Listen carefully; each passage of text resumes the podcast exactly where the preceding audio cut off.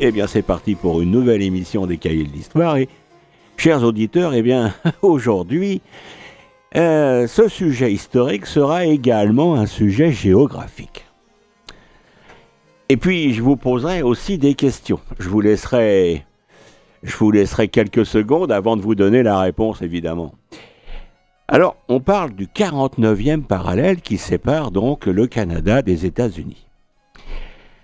Alors le 49e, eh bien, peu de nombres possèdent un pouvoir évocateur si immédiat pour beaucoup, beaucoup de Canadiens.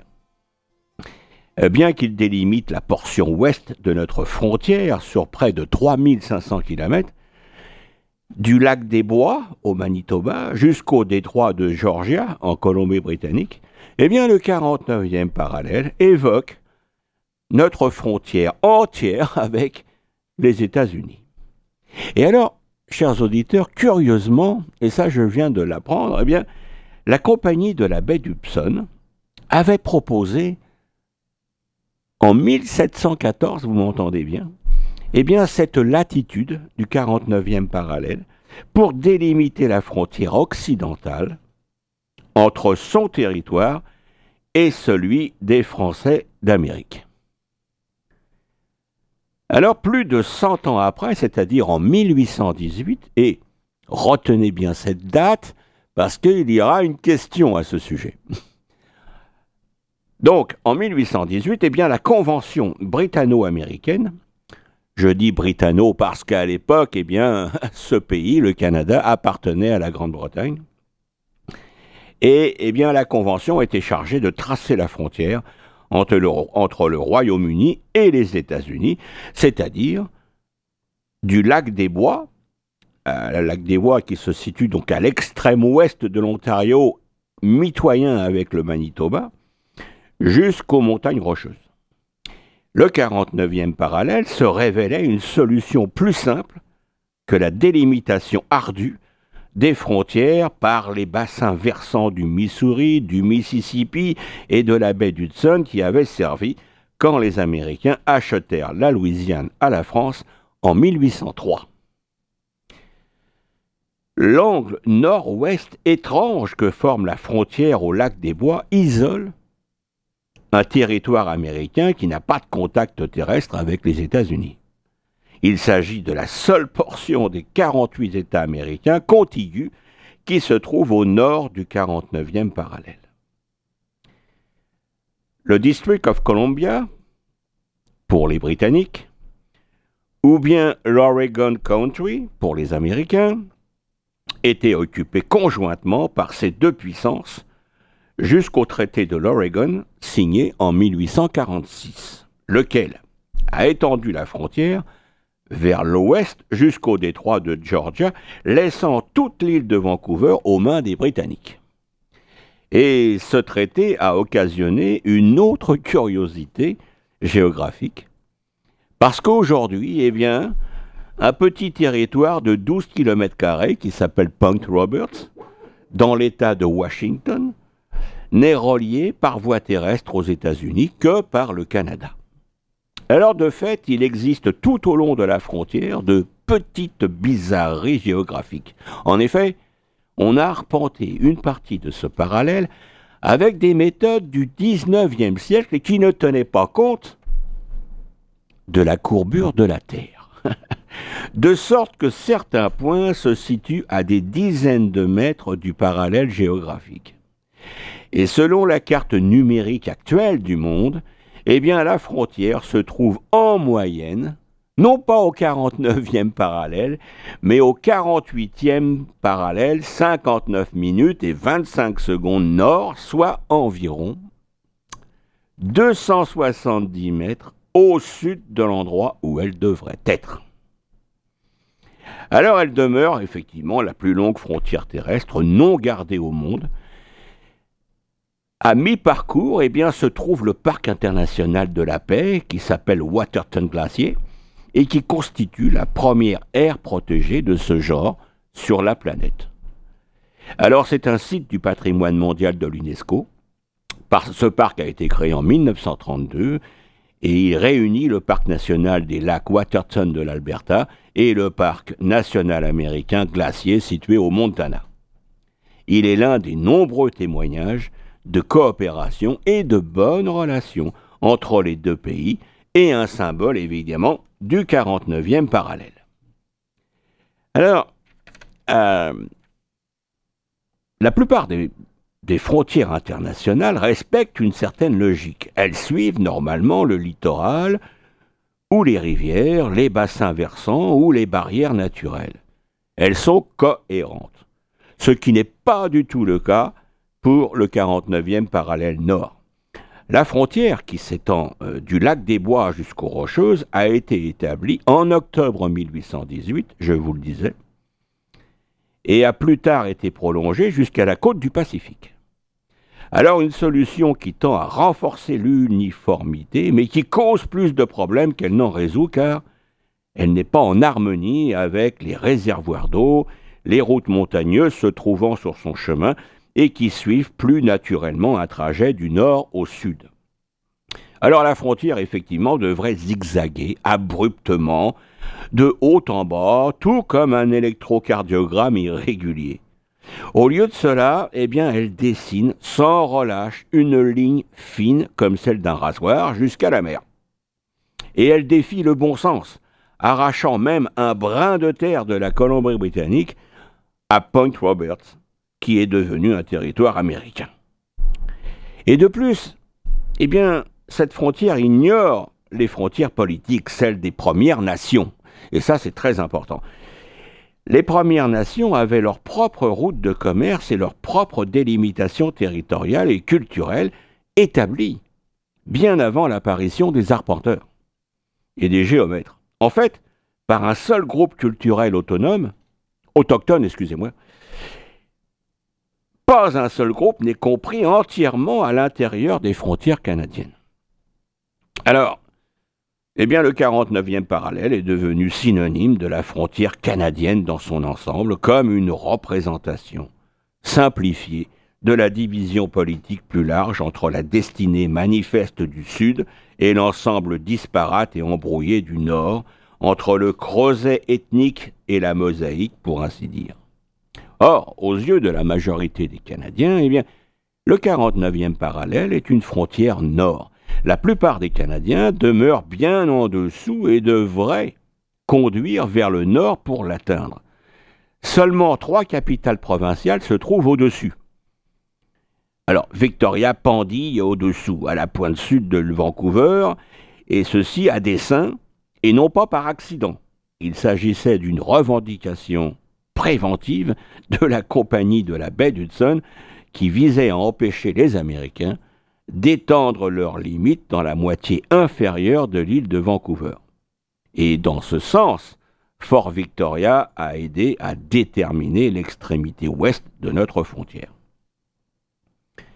Alors la frontière canado-américaine est souvent considérée comme la plus longue frontière terrestre non défendue au monde. A-t-on besoin de défendre une frontière de 3500 km entre deux nations amies? Hein? Ça, c'est la question. Et elle n'en, demeure pas moins incontestée. Notre frontière est issue de menaces et de contre-menaces, de tentatives d'intimidation et de jeux d'échecs politiques. Toute frontière, même arbitraire, nous façonne nous évoluons au sein de cette frontière, que cela nous plaise ou non. Alors, comme disait euh, un enfant avec son père qui était au bord de cette frontière, eh bien l'enfant disait qu'il ne croyait pas aux frontières. Elles n'étaient pas réelles. Et, et le père a hoché la tête et ensuite déclaré en direction du paysage ouvert, très large, eh bien, mon fils, si tu penses que c'est irréel, essaie de marcher jusqu'au bout du champ et tu vas voir ce qui va se passer. et, et le petit garçon ne l'a pas fait. Alors, euh, moi, je voudrais en revenir sur des points euh, importants parce que cette frontière, le 49e, a quelques euh, détails intéressants. Alors, par exemple, je vous ai parlé du district de Columbia pour les Britanniques et Oregon Country pour les euh, Américains. Eh bien, avec le slogan 54-40 or fact, ça veut dire 54-40 ou la bagarre, le président américain James Polk voulait mettre un terme au contrôle conjoint britanno-américain de ce territoire. Et cette région était beaucoup utilisée par la compagnie de la baie d'Hudson à partir du début du XIXe siècle et de plus en plus par les colons américains dès le milieu des années 1830. Alors la campagne audacieuse des États-Unis répondait au rejet précédent par les Britanniques d'un compromis celui de tracer la frontière au 49e parallèle où finalement elle a été établie. Alors ça, c'était le district de euh, c'est-à-dire qui est devenu maintenant la Colombie-Britannique, et de l'autre côté de la frontière, c'est l'État du Washington et de l'Oregon. Mais il y a également, je vous le disais, Point Roberts. Alors, Point Roberts, qui se trouve à 35 km au sud de Vancouver, sur la péninsule de Tsawwassen, compte quelques 1300 Américains, mais ne dispose pas d'un accès direct aux États-Unis par voie terrestre. Lorsqu'une commission a arpenté la frontière à la suite du traité de l'Oregon de 1846, eh bien les Britanniques se sont rendus compte que cette région serait une enclave américaine. Ils ont demandé que cette zone leur soit cédée, mais en vain. Et depuis, on aborde périodiquement la question de sa cession au Canada, mais les demandes sont demeurées lettres mortes. Il y avait donc également le parc international de la paix Waterton Glacier. Alors, il a été créé pour promouvoir la paix et les bonnes relations entre le Canada et les États-Unis. Et le parc souligne également la présence vieille de 12 000 ans d'un troisième peuple la Confédération des Pieds Noirs. Il vient aussi renforcer la dimension internationale de la nature sauvage. Emblématique, l'immense importance que revêt la collaboration pour sa protection. Alors, jalon frontalier important, eh bien ce parc recèle des paysages emblématiques de ceux que l'on peut admirer tout au long du 49e parallèle. Je vous ai parlé également euh, du lac aux bois, euh, c'est-à-dire à, l'angle nord-ouest entre l'Ontario et le Manitoba. Eh bien, cette enclave, eh bien, c'est la faute du géographe américain John Mitchell. Et parce que pour déterminer la frontière entre l'Amérique du Nord britannique et les États-Unis dans le traité de Paris de 1783, eh bien, on a utilisé la carte des territoires français et britanniques en Amérique du Nord que Mitchell avait tracée en 1755, laquelle? S'est révélée inexacte. La limite passait par le lac des Bois et de là, à travers le dit lac, jusqu'à la pointe la plus au nord-ouest de celui-ci et de là, directement vers l'ouest jusqu'au fleuve Mississippi. Alors la localité, connue sous le nom d'Angle, doit son existence à cette carte erronée qui n'a pas été corrigée depuis 1818 et elle abrite aujourd'hui une toute petite centaine d'Américains. Alors on va terminer en parlant de l'achat de la Louisiane également, puisqu'une partie de la Louisiane euh, française avait des limites également sur le futur territoire canadien. Alors en 1803, les États-Unis ont versé à la France 15 millions de dollars pour acquérir la Louisiane, représentant, imaginez, 2 millions de kilomètres carrés et comprenant des terres dans 15 États américains et deux provinces canadiennes d'aujourd'hui.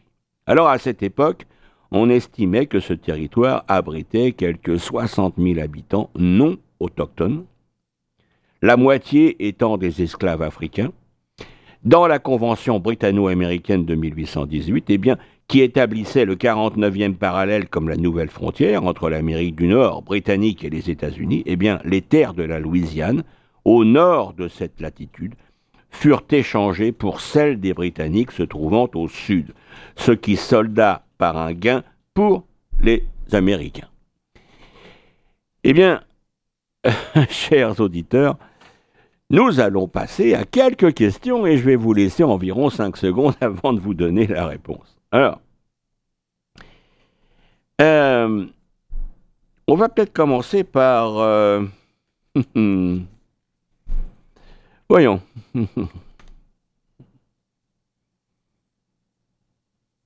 Alors, euh, je disais que à cause d'une erreur cartographique, eh bien, le minuscule segment du Minnesota qui, qui joint donc le lac des Bois est la seule partie des 48 États situés au sud de la frontière qui se trouve au nord du 49e parallèle.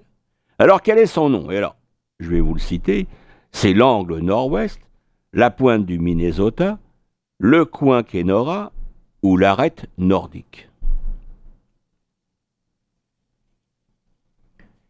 Eh bien, la réponse, c'est l'angle nord-ouest. Alors,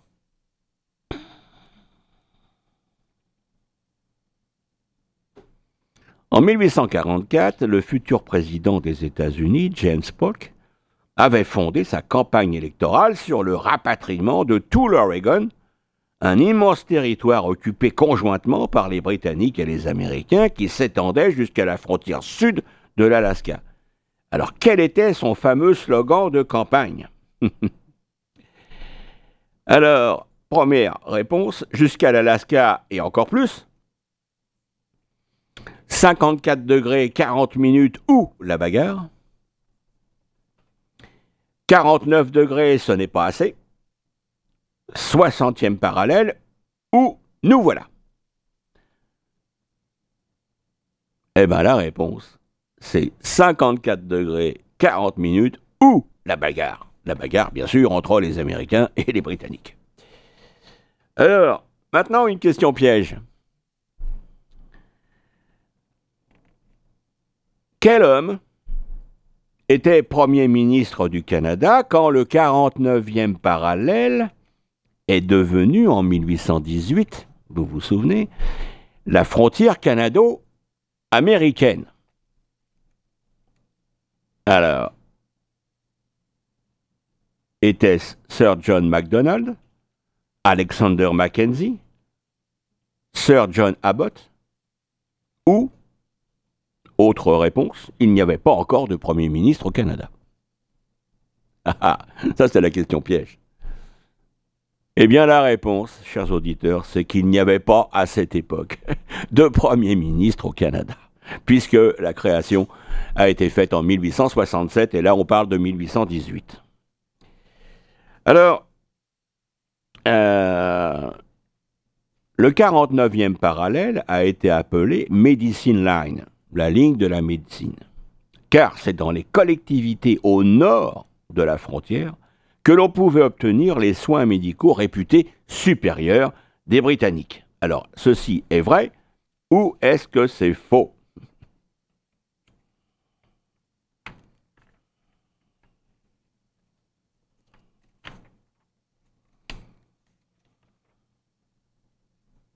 Eh bien, c'est faux. Les peuples indigènes l'appelaient Medicine Line en raison du pouvoir que cette limite avait pour stopper les soldats américains lancés à leur poursuite, telle une force invisible. Eh oui. Eh bien, euh, je pense qu'on va pouvoir en rester là. Euh, j'espère aussi que je vous aurai intéressé avec cette euh, édition un peu particulière d'histoire, mais également de géographie. Eh bien, chers auditeurs, je vous dis à très bientôt pour une nouvelle histoire des cahiers de l'histoire. Merci, merci de votre écoute et à bientôt.